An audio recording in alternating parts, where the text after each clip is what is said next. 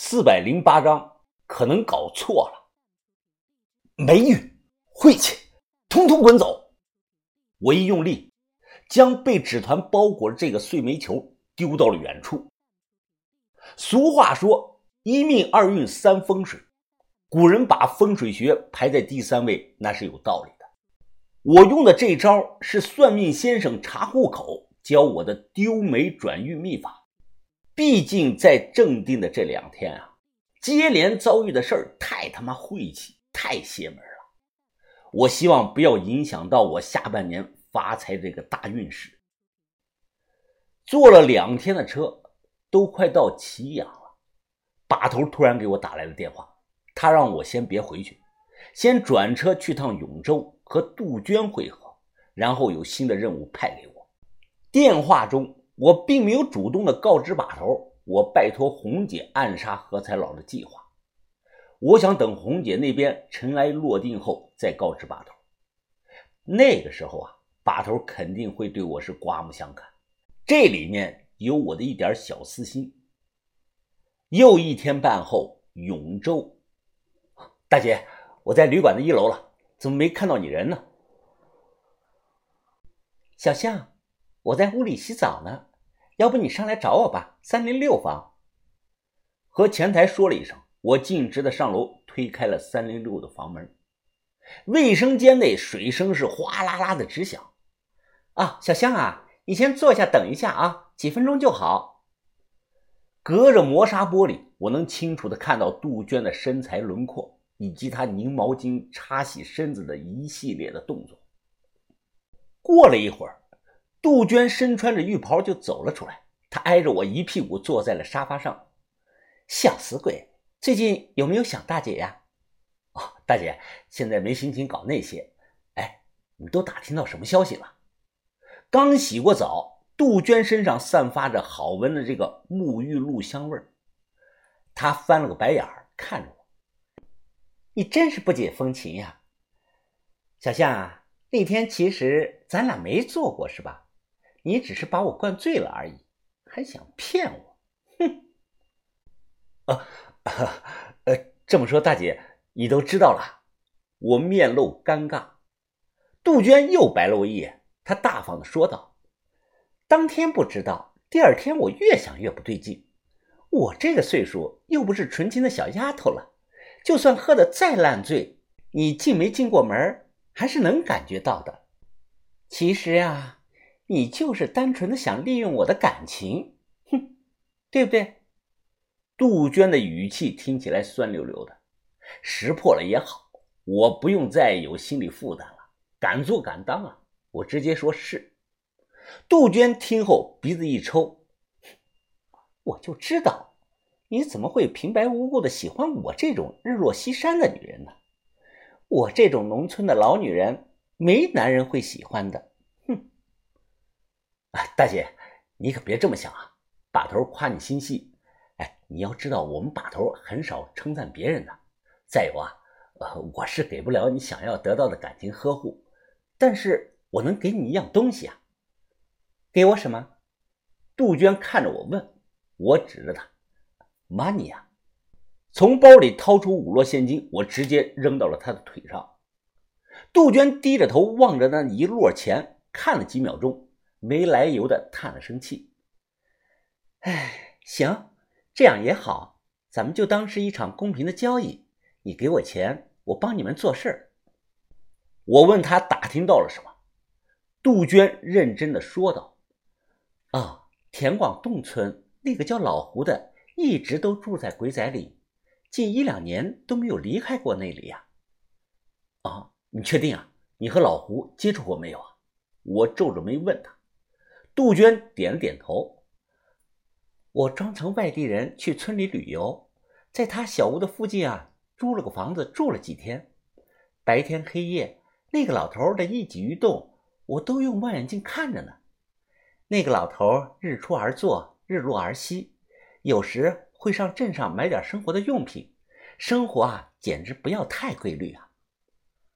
我皱眉心想，看来。新加入木偶会的何才老真不是护林员老胡啊！啊，大姐，把头还让你干什么了？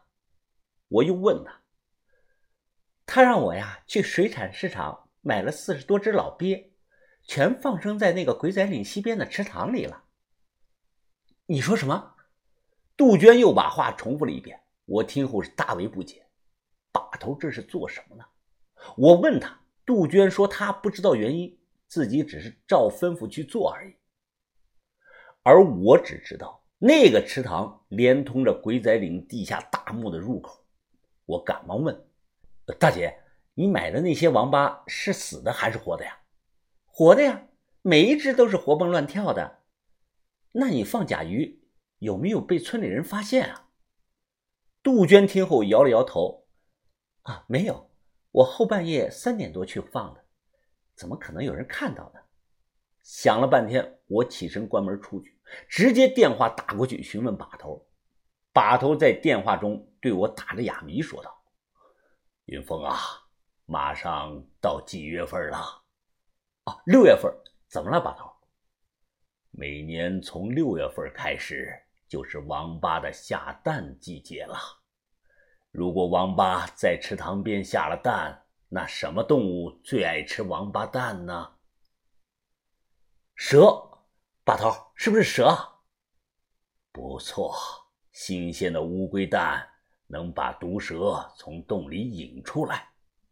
再有，我问你，如果蛇多了，那会引来哪种动物啊？老鹰啊！我不确定的问：“你答对了，云峰。把头啊，我还是不太明白啊，你的意思是指何才老还在田广洞村？”把头语气淡然的嗯了一声：“不可能啊！”我有些激动。